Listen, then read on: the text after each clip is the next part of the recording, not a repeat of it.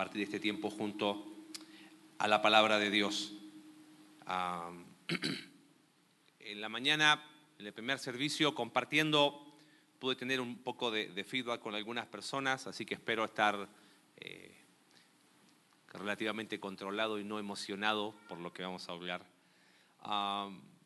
quizás eh, me llamó la atención algo que decía un escritor, decía, eh, nunca se ha metido tanto en una sola palabra. Y en realidad no se puede definir mediante una sola palabra lo que vamos a hablar. Quizás te ha pasado lo que vamos a hablar, has tenido esta experiencia. Te sientes paralizado, pero como que tu cabeza no deja de dar vueltas. Eh, te sientes vacío, pero como que de tu interior eh, se oyen gritos que pueden llegar a ser tan desgarradores, o un silencio que aún puede llegar a ser abrumador. Te sientes cansado, muy cansado, y probablemente lleno de temores. Cuando uno está en esta situación es como que pierde interés en aquellas cosas que antes se disfrutaban. Es como que uno empieza a vivir una vida sin objetivos, te despiertas en la mañana y uno dice, bueno, ¿y, qué sigue ahora? Como que no hay, no hay ganas de, de vivir. Nos aislamos, pero al mismo tiempo nos quejamos de que estamos solos, de que a nadie le importo. 24 horas se transforman casi en una semana. Es como que a las 5 de la tarde uno dice, ¿y cuándo va a terminar el día? Y llega la noche y es como que no quiero que llegue la noche porque al otro día es otro día más exactamente igual. Pensar en dormir bien es solo un recuerdo. Calificativos como oscuro, pesado, doloroso, y es como que es un problema aún más profundo que el dolor físico, porque es una especie de, dolor del alma. Es como que uno siente que está muerto, pero sigue vivo. Ah, a veces vamos a extremos, uno se siente hipersensible y la mayoría de las veces es como que va perdiendo sensibilidad. A veces hasta se va el apetito. Las relaciones alrededor se ven afectadas. Se calcula más o menos que el 25% de la población mundial tiene parte o algo de este cuadro. Eh, el problema es que eso genera más desesperanza, porque uno dice, bueno, al final todos estamos iguales. La Organización Mundial de la Salud la define como un desorden mental común, caracterizado por una persistente tristeza o pérdida de interés en las actividades que normalmente disfrutarías acompañada por una incapacidad de realizar actividades diarias por al menos dos semanas. Se llama depresión y acompaña al ser humano desde Génesis capítulo 3. Vamos a hablar hoy de orando a través de nuestra depresión. Ahora quiero aclarar algunas cosas antes de seguir. Este no es un estudio acerca de la depresión, ¿ok? Para eso están los profesionales. ¿Estamos? Estamos, nuestra serie se llama Orando a través de los Salmos. Pero si somos honestos, más de alguno se sintió identificado con alguna de las cosas que yo leí recién. ¿Quién de nosotros, quizás a lo mejor dice, no me gusta la palabra depresión, pero a lo mejor te has sentido desalentado, desanimado, decaído, abatido, te sientes en el suelo, bueno, quita la palabra depresión. Si a lo mejor te, te causa ruido, bueno, pero me refiero a eso. Quiero aclarar, como dije, no es un estudio de la depresión, estamos hablando de cómo orar a través de los salmos. Y la realidad es que esta situación acompaña al hombre y a la mujer desde Génesis capítulo 3. Esa es la realidad. Así es que el objetivo hoy es cómo aprender a orar cuando he pasado por una situación así. Quizás tú me dices, mira, yo nunca he estado en un cuadro depresivo y puede ser. Pero, ¿quién de nosotros no se ha sentido desanimado alguna vez? Decaído, sin ganas, como que, oh. bueno, a lo mejor no caíste en un cuadro clínico que tenga las características como para hacer un diagnóstico de depresión, pero llegaste dos pasitos antes. Ahora, vamos a responder algunas preguntas, pero no todas. Yo te quiero animar, si tú estás pasando una situación depresiva, profunda, busca ayuda, anda al médico y también busca consejería. Aquí estamos para ayudarte. No quiero que tampoco la predicación de hoy sirva para un autodiagnóstico. Ay, ahora entiendo, soy depresivo. No, no, no, no. No te autodiagnostiques nada, por favor. ¿Ok? Simplemente vamos a proveer algunas herramientas para aprender cómo orar. Dijimos, todos tenemos miedo. Aprendimos a orar a través de esos miedos. Todos hemos sufrido dolor y aprendimos a orar a través de ese dolor. ¿Quién no ha tenido dudas? Bueno, ¿cómo oro cuando tengo dudas? Y aún cómo oro cuando tengo que confesar. Pero ¿cómo orar cuando estoy desanimado? ¿Cómo orar cuando me siento deprimido? Eso es lo que vamos a hablar hoy. Entonces, quiero aclarar, no quiero que después de, eh, termines la predicación y, pongas ahí en tu Facebook hashtag soy depresivo. No, no ese es el propósito, ¿no? hablando con un, médico muy, muy sabio, muy piadoso, un hombre también teólogo muy, muy eh, preparado, él decía que la depresión es un desorden complejo y suele tener causas multifactoriales. A veces hay elementos genéticos. A veces también hay problemas a nivel de sustancias químicas, a nivel cerebral. Por eso es necesario que busques ayuda. El elemento biológico está presente. Y también hay causas espirituales. Pero es multifactorial. Yo hoy me voy a enfocar desde el punto de vista espiritual. ¿Ok? No es la idea que todo el... no, no, no. Vamos a ir a una arista de algo. ¿Jugaron alguna vez a los palitos chinos? Sí saben qué son, ¿no? ¿Ves que cuando uno mueve uno se mueven todos? Bueno, Así es este, esta cosa. Es multifactorial. Vamos a tratar de sacar uno para analizar desde el punto de vista espiritual cómo aprender a orar cuando estoy así. ¿Ok? Acompáñenme al Salmo 42. Vamos a estar en el Salmo 42 y 43. Me gustaría leer, nos ha hecho muy bien en esta serie, leer completo el Salmo que vamos a estar. Eh, voy a leerlo en la versión de las Américas que no es muy diferente a la Reina Valera, pero usa ciertas palabras que nos van a ayudar. Salmo 42 y 43. Por favor, sigue la lectura y te animo a que medites en lo que vamos a, a escuchar. Dice, como el siervo anhela las corrientes de agua, así suspira por ti, oh Dios, el alma mía. Mi alma tiene sed de Dios, del Dios viviente. ¿Cuándo vendré y me presentaré delante de Dios? Mis lágrimas han sido mi alimento de día y de noche. Mientras me dicen todo el día, ¿dónde está tu Dios? Me acuerdo de estas cosas y derramo mi alma dentro de mí. De cómo iba yo con la multitud y la guiaba hasta la casa de Dios. Con voz de alegría y de acción de gracias, con la muchedumbre en fiesta. ¿Por qué te abates, alma mía? ¿Y por qué te turbas dentro de mí? Espera en Dios pues he de alabarle otra vez por la salvación de su presencia. Dios mío, mi alma está en mí deprimida. Por eso me acuerdo de ti desde la tierra del Jordán y desde las cumbres del Hermón, desde el monte Misar. Un abismo llama a otro abismo a la voz de tus cascadas. Todas tus ondas y tus olas han pasado sobre mí. De día mandará el Señor su misericordia y de noche su cántico estará conmigo. Elevaré una oración al Dios de mi vida. A Dios mi roca diré, ¿por qué me has olvidado? ¿Por qué ando sombrío por la opresión del enemigo? Como quien quebranta mis huesos, mis adversarios me afrentan, mientras me dicen todo el día, ¿dónde está tu Dios? ¿Por qué te abates, alma mía? ¿Y por qué te turbas dentro de mí? Espera en Dios pues he de alabarle otra vez. Él es la salvación de mi ser y mi Dios. Hazme justicia, oh Dios, y defiende mi causa contra una nación impía. Líbrame del hombre engañoso e injusto, ya que tú eres el Dios de mi fortaleza. ¿Por qué me has rechazado? ¿Por qué ando sombrío por la opresión del enemigo? Envía tu luz y tu verdad, que ellas me guíen y me lleven a tu santo monte y a tus moradas entonces llegaré al altar de Dios, a Dios, mi supremo gozo. Y al son de la lira te alabaré, oh Dios, Dios mío. ¿Por qué te abates, alma mía? ¿Y por qué te turbas dentro de mí? espera en Dios, pues he de alabarle otra vez. Él es la salvación de mi ser y mi Dios.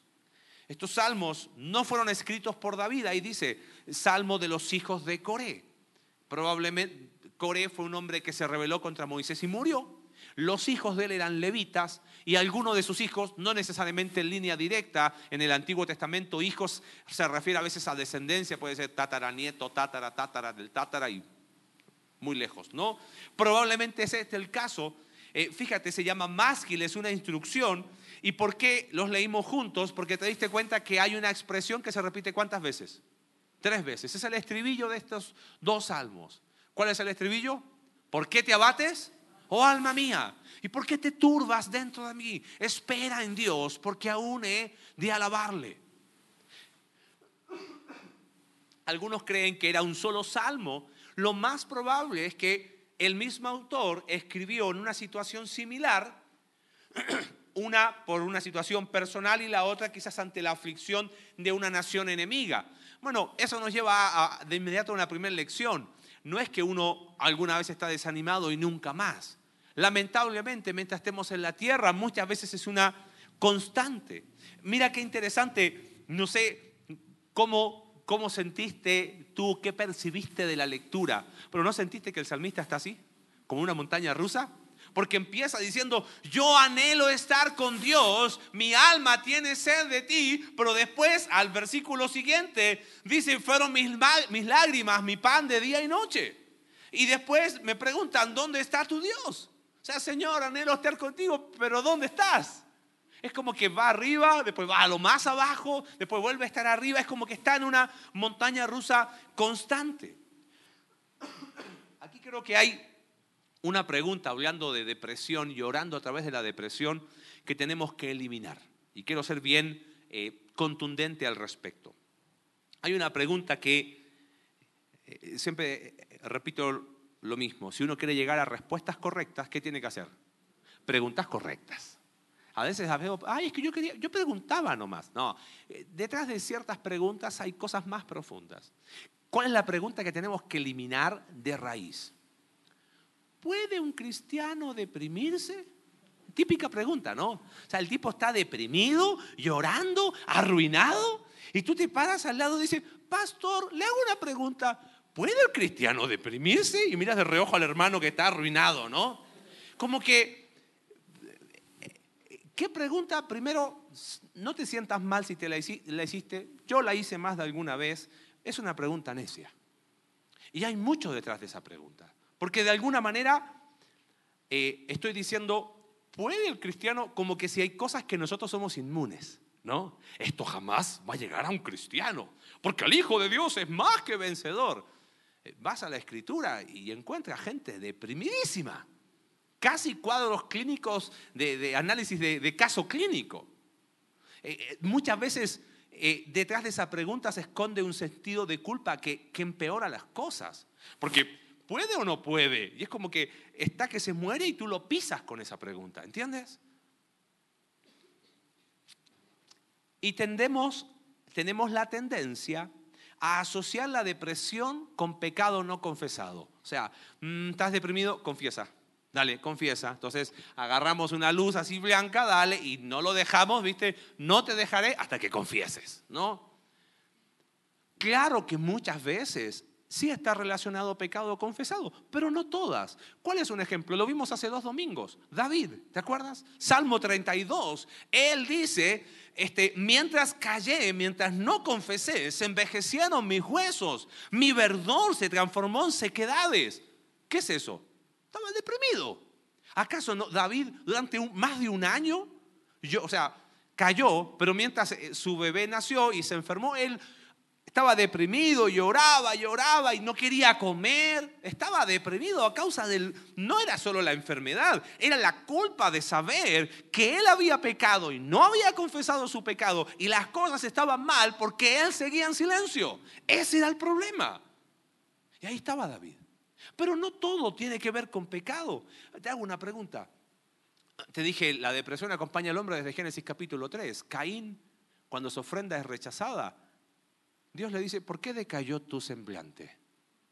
¿Qué es eso? abatido. Si bien hicieres, no serás enaltecido. Pero no aprender a orar, a solucionar, a enfrentar eso, lo llevó a ser el primer asesino de la historia. ¿Te das cuenta? Pero no todo tiene que ver con pecado. Te hago una pregunta. ¿Cuál era el pecado de Ana? ¿Te acuerdas cuando estudiamos Primera de Samuel? ¿Acaso Ana no estaba deprimida? ¿Y por qué estaba deprimida? Por un pecado. ¿Sabes por qué estaba deprimida? Recuerda en Medio Oriente. Las mujeres que no podían tener hijos eran malditas para esa comunidad. Y esa mujer que amaba y probablemente se preguntaba, Señor, ¿por qué? De tal manera oró esa mujer que Elí, el sacerdote, le dijo, mujer, estás borracha. Mira la insensibilidad.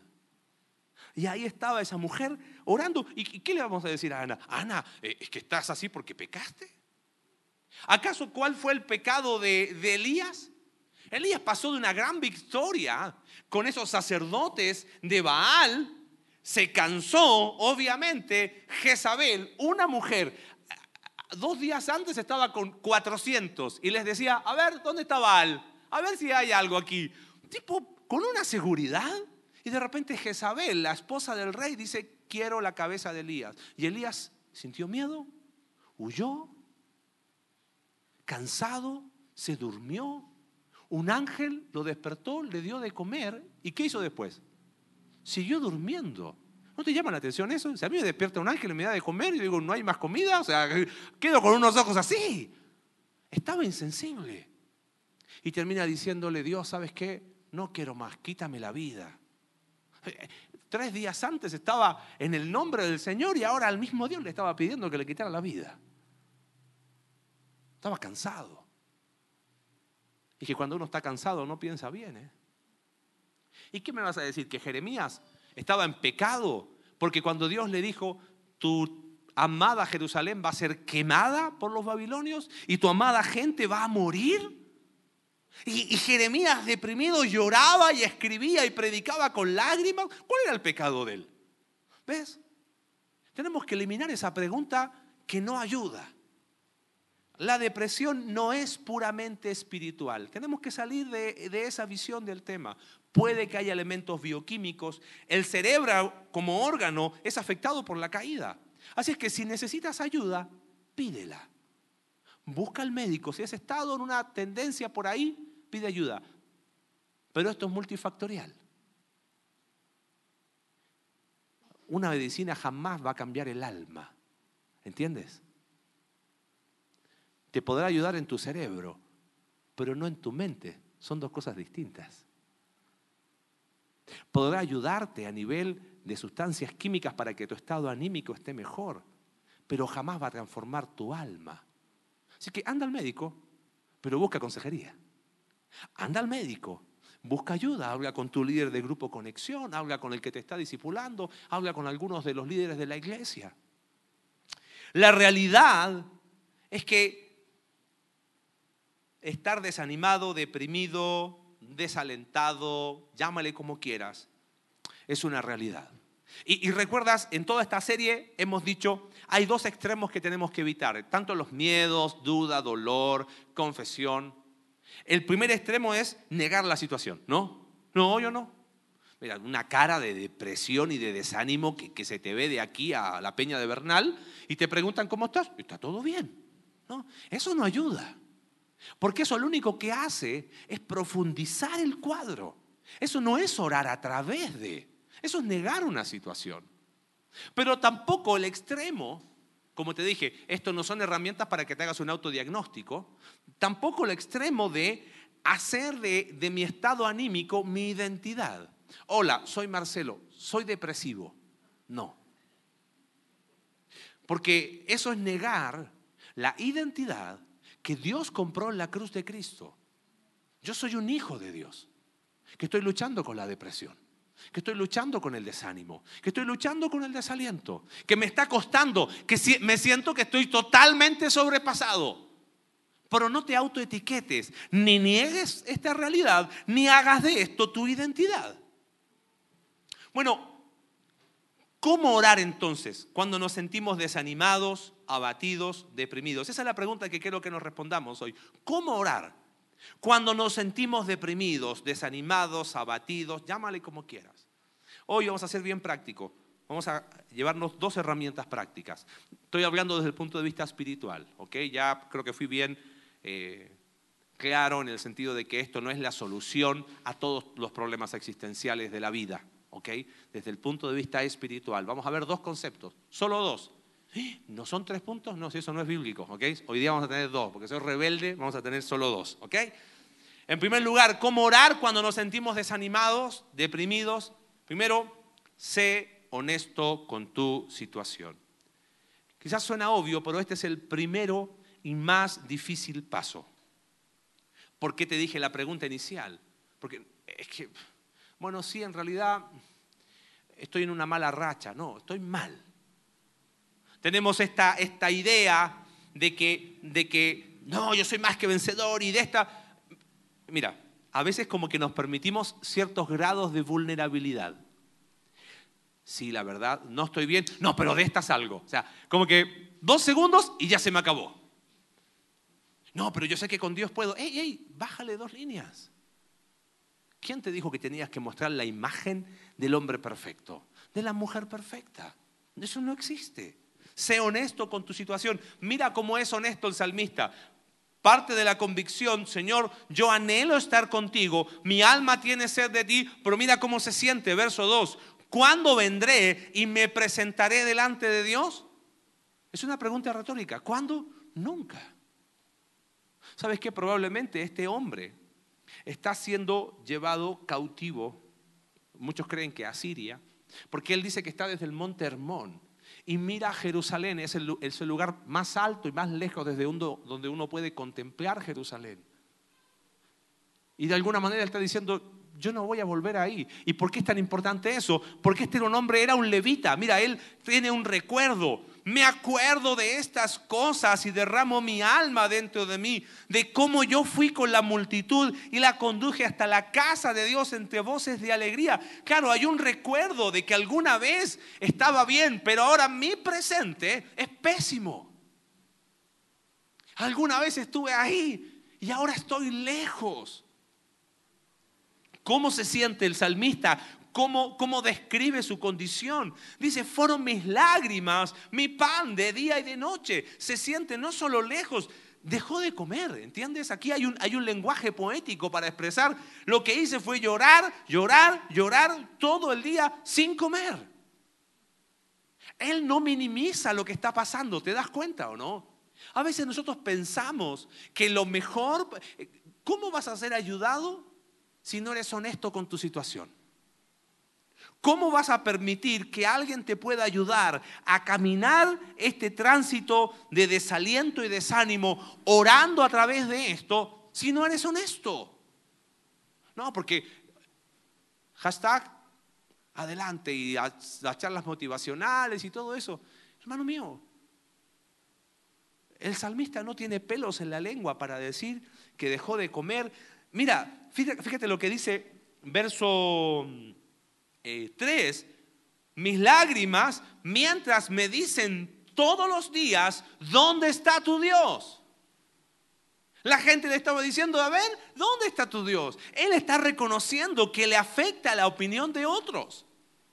Y es honesto en decirlo, estoy mal porque la gente me está diciendo, hay un anhelo, verso 4, a volver a aquello que alguna vez fue. Fíjate cómo se siente, verso 7. Un abismo llama a otro a la voz de tus cascadas. Todas tus ondas y tus olas han pasado sobre mí. ¿Has estado alguna vez en, alta mar con olas grandes? Bueno, me ha tocado estar en una situación así más de una vez. Créeme que no es lo mejor. Pero acá la ola le pasó por arriba una y otra vez. Se siente sobrepasado. Totalmente sobrepasado. Siento que estoy no con el agua hasta acá, ¿entiendes? Fue un abismo. La voz de tus cascadas, todas tus olas pasaron. Hay una honestidad, perdóname la expresión, brutal en este salmo. No, no minimiza, no le pone otro nombre, sí, estoy ahí medio como down, así como, no, estoy mal. Me siento mal. Mi realidad es que estoy totalmente desanimado. Algo no anda bien. Es más, fíjate lo, honesto que es. Verso 9. Diré a Dios, roca mía, ¿por qué te has olvidado de mí? Capítulo 43, verso 2. Señor, perdón, tú eres el Dios de mi fortaleza. ¿Por qué me has desechado? Él percibe que Dios le ha abandonado. Qué honesto. Y mira, verso 10, como quien hiere mis huesos, el dolor, porque le decían, ¿dónde está tu Dios? Sabes, eh, no tengo el tiempo, pero vamos a ver en los grupos Conexión el Salmo 102. Siempre te hemos dicho, no es pecado si lo estás en un grupo Conexión, pero casi, ¿ok? Vamos a ver cómo en el Salmo 102 el, salmista eh, derrama su corazón y le pone nombre a las cosas y es muy honesto. Eh, eh, ¿Sabes por qué están estos salmos acá? ¿Cómo se llama esta serie? Orando a través de los salmos. Nos dan un lenguaje para orar. ¿No te pasó que estando desanimado no sabes ni qué orar? ¿No te pasó que a veces sientes como que el corazón se, está derritiendo y se está licuando literalmente por dentro y como que no tengo palabras para expresar lo que siento. Bueno, estos salmos nos están proveyendo un lenguaje, un lenguaje honesto, un lenguaje que le pone nombre a las cosas. Ahora, quiero, quiero ser muy sensible acá, con dos o tres elementos. En primer lugar, eh, quiero hablar con cuidado porque muchas veces uno está desalentado, deprimido, desanimado, gatillado por experiencias muy intensas, dolorosas, pérdidas traumáticas. Así que quiero ir con mucho cuidado. Cuando hablamos de los miedos, ¿te acuerdas? Dijimos, ponle nombre a tus miedos. Cuando Alex nos habló de dolor, dijo, no niegues el dolor. Cuando nos hablamos de confesión, dijimos hay que llamar las cosas por su nombre y, nos hablaba Alex el domingo pasado, ante la duda, ¿qué necesito? Tengo que identificar los motivos. Bueno, ¿y cuando, cómo hago para orar cuando estoy así deprimido, desanimado? ¿Te molesta la palabra cuando estamos mal? Cuando no tengo ganas.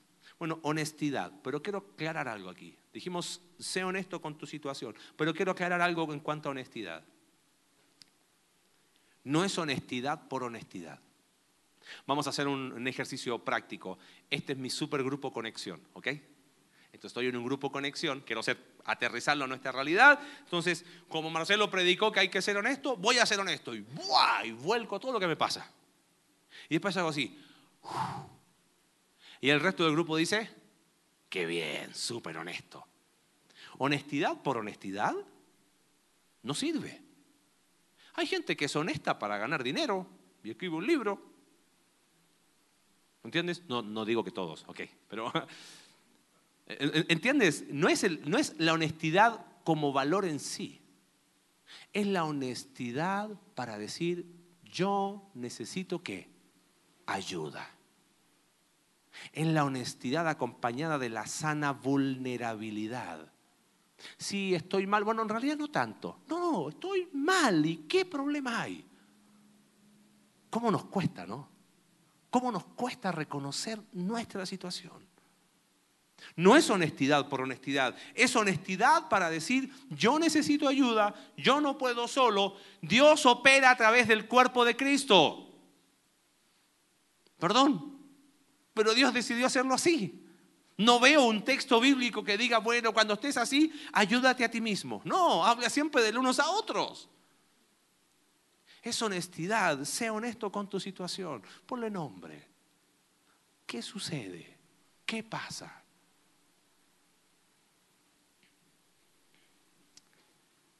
Sé honesto con tu situación.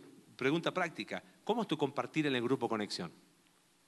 Cuando viene el momento así de la pregunta incómoda, ¿alguien quiere compartir? Eh, oren por mi perrito que, está enfermo. eso no es ser honesto. Ese es un espacio sano para ser vulnerable. Y no para contar absolutamente todo. Quizás hay cosas que vas a hablar a nivel personal, con el líder de grupo, con la persona que te está discipulando. Pero escucha, deja de creer la mentira que vas a salir solo.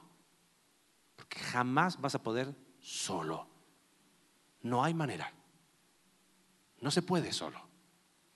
Dios dejó su cuerpo. Sé honesto con tu situación. Y en segundo lugar, vamos a ir al estribillo que aparece tres veces. ¿Por qué te abates, oh alma mía, y te turbas dentro de mí? Te hago una pregunta. ¿Con quién está hablando el salmista acá? ¿Con quién habla? Dice, ¿por qué te abates, oh alma mía? Y es como que se habla a sí mismo. Te hago una pregunta. ¿No sentiste que estos tres, estos versículos que aparecen tres veces es como, como un rayo de luz en medio de un salmo muy triste, ¿no? Ahora, pregunta, ¿quién es tu predicador favorito? ¿Sí? Hay algunos apoyaron a Alex, ok. Ah, si predica Alex, voy. Si predica el chileno, no, muy aburrido. A lo mejor es un mexicano, es un extranjero, es algún predicador, pastor famoso. ¿Quién es tu predicador favorito? Mira, ponle tu dedito así y ahora apúntate a ti mismo. Tú eres tu predicador favorito. ¿Sabías eso? ¿Sabes por qué? ¿Quién es la persona con quien más hablas? Tú mismo. Algunos hasta lo hacemos en voz alta, ¿no? Estamos como que nos falla un poco, sí, yo hablo hasta en voz alta, ¿no? Cuando era más pequeño, antes decía, papá, ¿con quién estás hablando? Ah, ¿verdad que hablas solo? Decía, pobre, ¿no? A veces hablamos con nosotros mismos hasta en voz alta y nos contestamos nuestras propias preguntas, ¿no? Pero piensa esto, te levantas en la mañana, vas al trabajo, ok, ok, soluciona, no, este no, no, no. Cuando me veo un poco sobrepasado, llamo a alguien, oye, ayúdame con esto, pero después sigo hablando conmigo mismo. Somos nuestros predicadores favoritos, ¿sabes por qué? Porque tú eres tu principal consejero. ¿A quién le pides consejo en primer lugar? A ti. ¿Cómo lo voy a hacer? Mm, ya, ok, le voy a hacer así. ¿Con quién hablaste? Contigo. ¿Y quién te respondió? Tigo. Y te dijo, haz eso y lo haces. Eres la persona más influyente sobre tu vida. Es más, hablas contigo las 24 horas. Hay algunos que hablan hasta durmiendo y, están durmiendo y siguen hablando a ellos mismos. Somos quien más influimos en nuestra vida. Somos nosotros. Ahora, aquí está el problema. El salmista está hablando con él mismo, ¿correcto? Y dice, ¿por qué te abates? ¿Por qué estás abatido? La palabra ahí, eh, abatido es alicaído, hundido en el suelo. ¿Por qué te turbas? ¿Por qué estás desesperanzado? Él hace una pregunta profunda e incómoda. No va por generalidades. ¿Por qué estás así, Marcelo? ¿Por qué, ¿Qué pasa? ¿Qué te ha llevado a esto? Si dijimos recién, sé honesto con tu situación, la segunda verdad es háblale a tu corazón lo que es verdad. Aquí está primera cosita. El mundo, ¿qué te dice? Ante una situación así, de problema, de desánimo, escucha qué? Tu corazón. ¿Qué cosa más peligrosa? Escuchar tu corazón. Porque nuestro corazón, ¿qué nos dice? Sigue así, ya te han hecho mucho daño. Tu corazón te dice, nadie te entiende, eres el único que ha pasado por algo así. Tu corazón te dice, no vale la pena.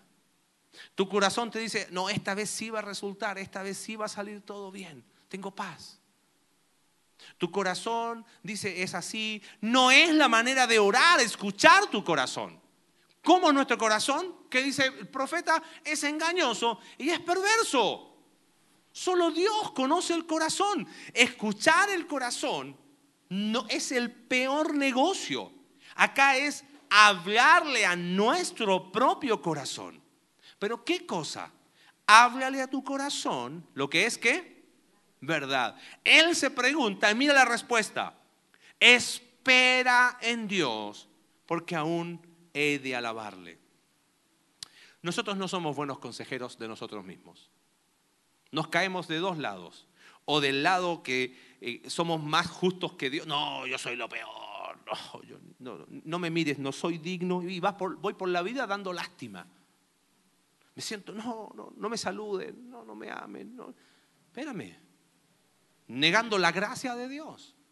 Y a veces del otro lado somos blandos con nosotros mismos. ¿no? Bueno, Señor, soy un pecador como todos, porque todos pecamos y, y hasta el pastor también, y mira cómo peca, así que bueno, Señor, voy a echarle ganas. No, no, no, ni lo uno ni lo otro.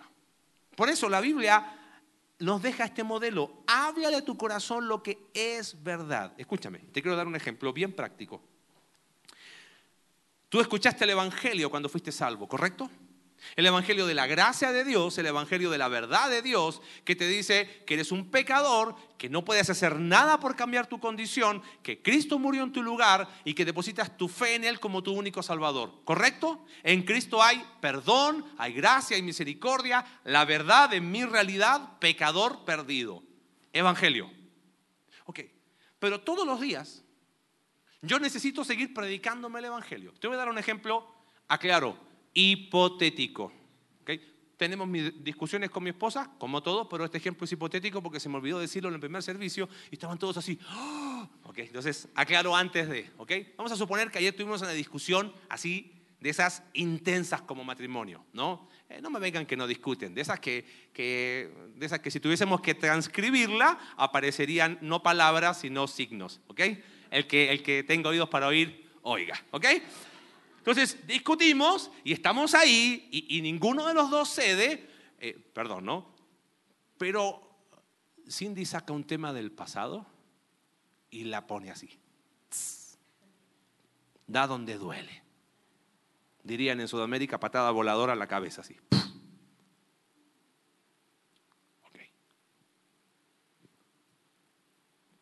Entonces yo estoy ahí luchando.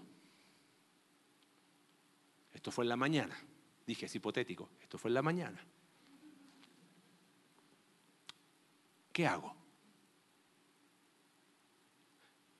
Y empiezo a predicarme un evangelio. Sí, yo sé, pero se pasó. Nunca había hecho eso. ¿eh? Nunca lo había hecho. Ya sé lo que voy a hacer. No le voy a contestar el teléfono todo el día. La voy a dejar en visto para que sienta es más, voy a hacer así, porque Cindy, quiero que sepas algo, tuvimos una discusión fuerte recién, la Biblia dice que los dos somos responsables. Aprendí algo en estos últimos días. Quiero pedirte perdón por si te ofendí en algo. ¿Eso es perdón? ¿Por si te ofendí? ¿A quién estoy dándole culpa? A ella. O sea, como tú te haces la ofendida por todo, te pido perdón por si te ofendí. Eso de perdón y pero son incompatibles, pero perdón y por sí también son incompatibles. Pero yo me estoy predicando un evangelio, el evangelio de que yo no tengo por qué perdonarla. ¿Qué evangelio fue el que creí? El del perdón incondicional de Dios. Pero ahora me estoy predicando un evangelio que dice que lo que ella hizo no tiene nombre. Porque lo que sacó, eso ya, es más, habíamos llegado a un acuerdo que ese tema no lo íbamos a tocar nunca más y lo sacó. No tiene perdón. ¿Qué estoy haciendo? Le estoy hablando a mi corazón. ¿Qué cosa?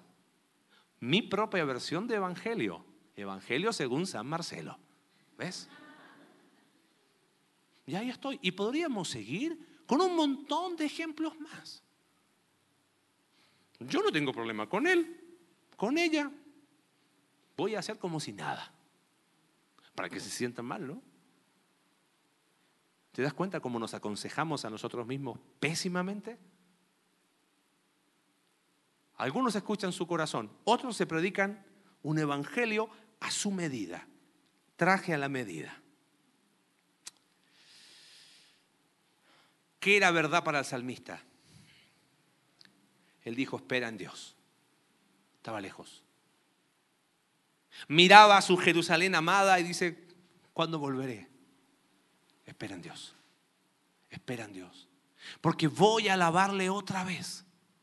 Espera en Dios. El salmista entendió que lo que era verdad para él es que voy a volver a alabarte. Espera, aguarda con ansia algo que va a suceder. Y, y aquí quiero, quiero ir cerrando un poquito algunos conceptos Cuidado con el síndrome Pilato. ¿eh? ¿Sabes cuál es el síndrome Pilato? Juan 18. Jesús le habla de la verdad y Pilato hace una pregunta. ¿Y qué es la verdad? Y se da media vuelta y se va. Tenía la verdad encarnada delante de él y no la vio. Porque hablarle a tu corazón lo que es verdad no es mi verdad, es la verdad de Dios. Y la verdad de Dios está ¿dónde? Acá. Si vamos a hablarle a nuestro corazón lo que es verdad, es hablarle a nuestro corazón lo que Dios dice respecto de Él, lo que Dios dice respecto de mí, lo que Dios dice respecto de esta situación. Vamos a hablar de eso en los grupos conexión, pero te anticipo algo.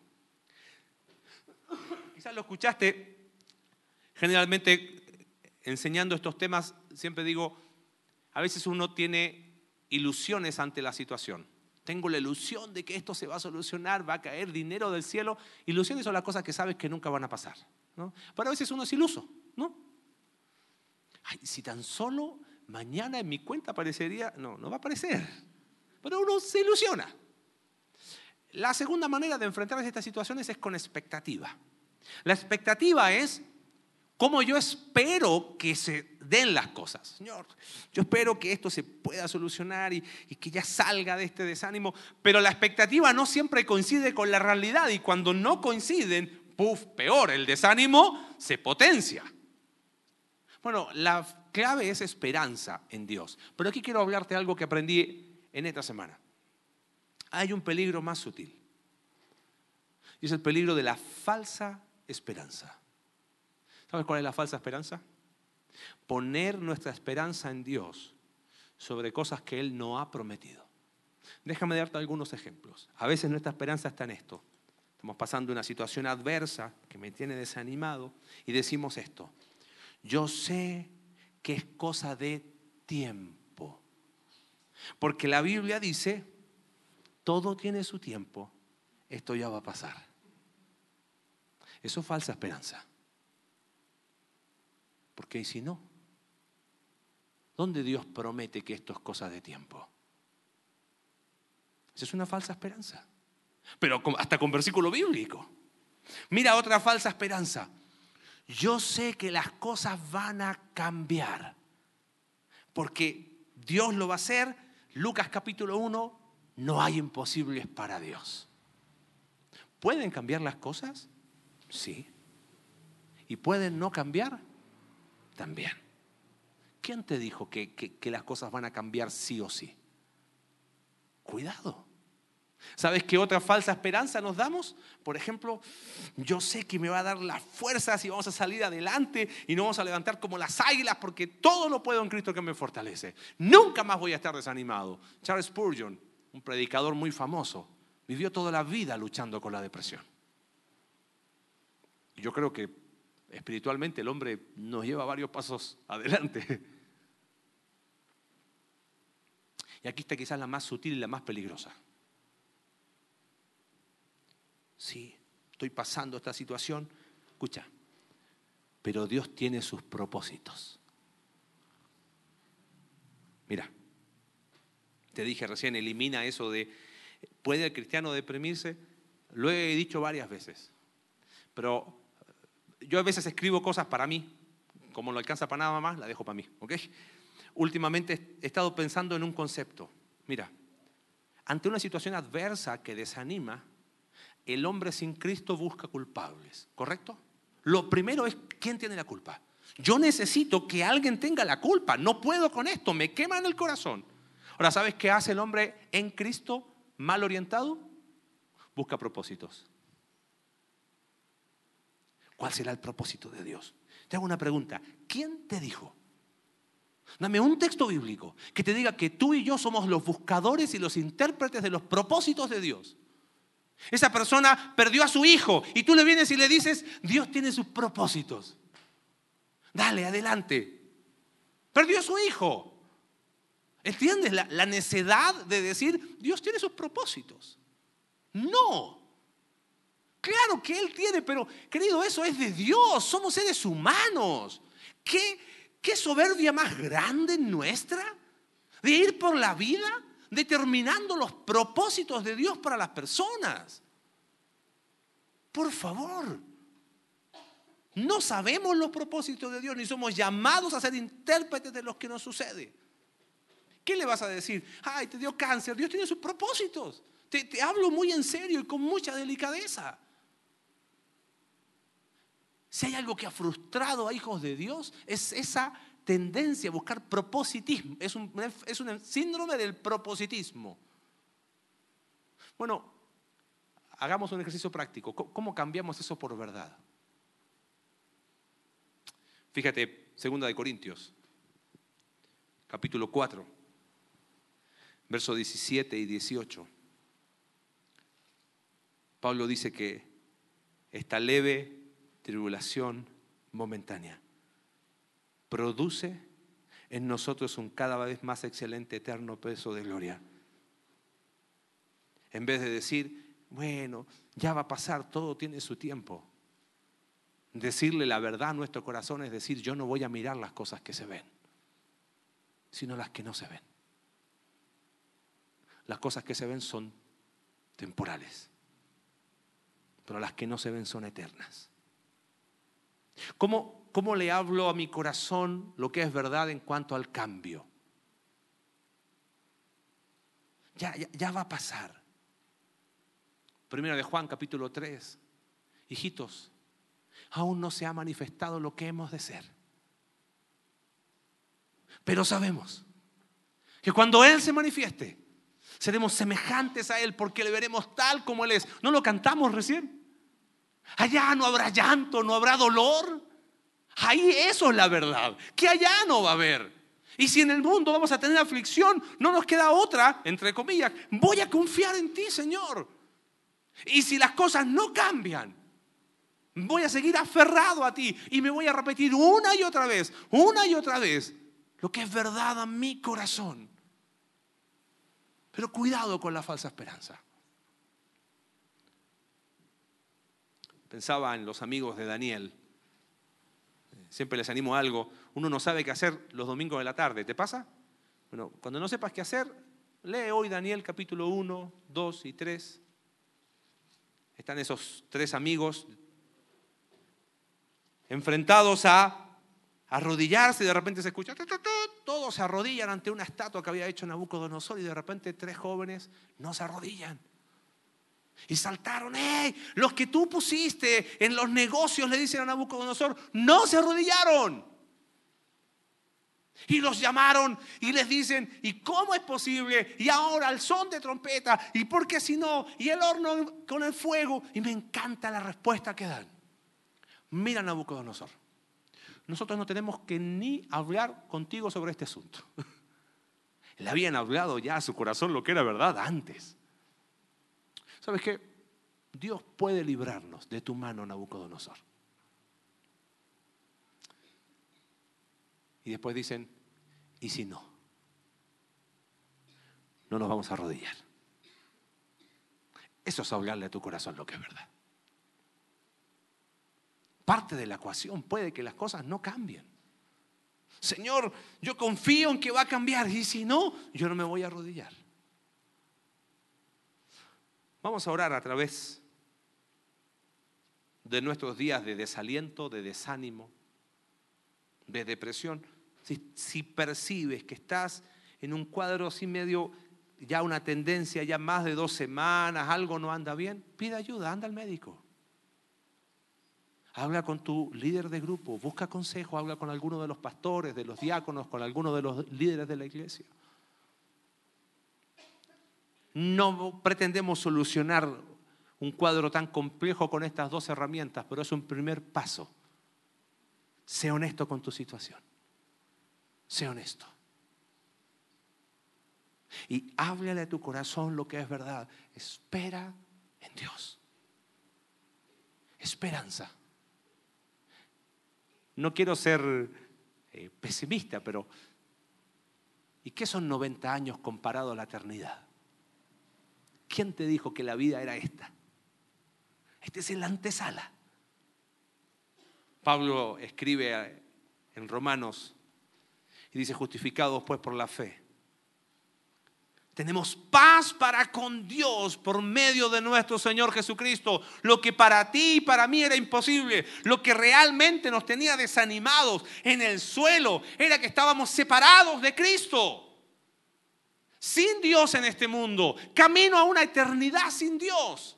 Y el Evangelio llegó a nuestra vida y nos transformó. Y justificados por la fe, tenemos paz. Eso, es, es sangre a la vena, ¿entiendes o no?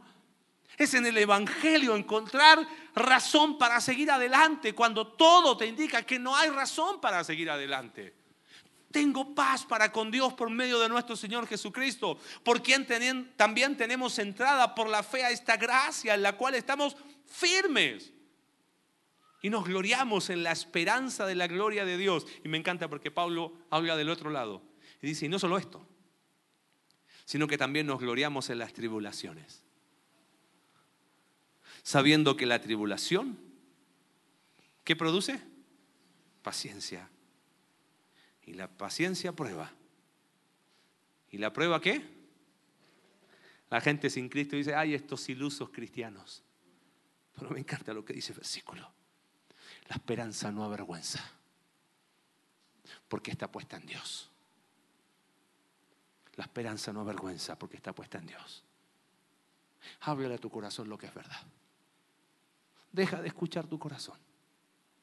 Deja de predicarte un, evangelio eh, a nuestra manera. Cuidado con la falsa esperanza. Y caminemos un día a la vez, constantemente diciéndole a nuestro corazón lo que es verdad. Dios, gracias por tu palabra en esta tarde. Gracias porque consuela nuestro corazón. Y nos anima en medio quizás para alguno de los que está presente. Como dice el poema, en la noche más oscura del alma. Puede haber que hay luz a través de Cristo. El salmista decía, envía luz y veré tu camino. Padre, quizás si en esta tarde hay personas luchando con el desánimo, con el desaliento, sienten deprimidos, que no vale la pena que puedan orar hoy a través de ese dolor, a través de esa situación, siendo honestos pero sobre todo hablándole a nuestro corazón lo que es verdad. Con tu palabra abierta y con el corazón abierto. Gracias Dios, oramos en el nombre de Jesús. Amén.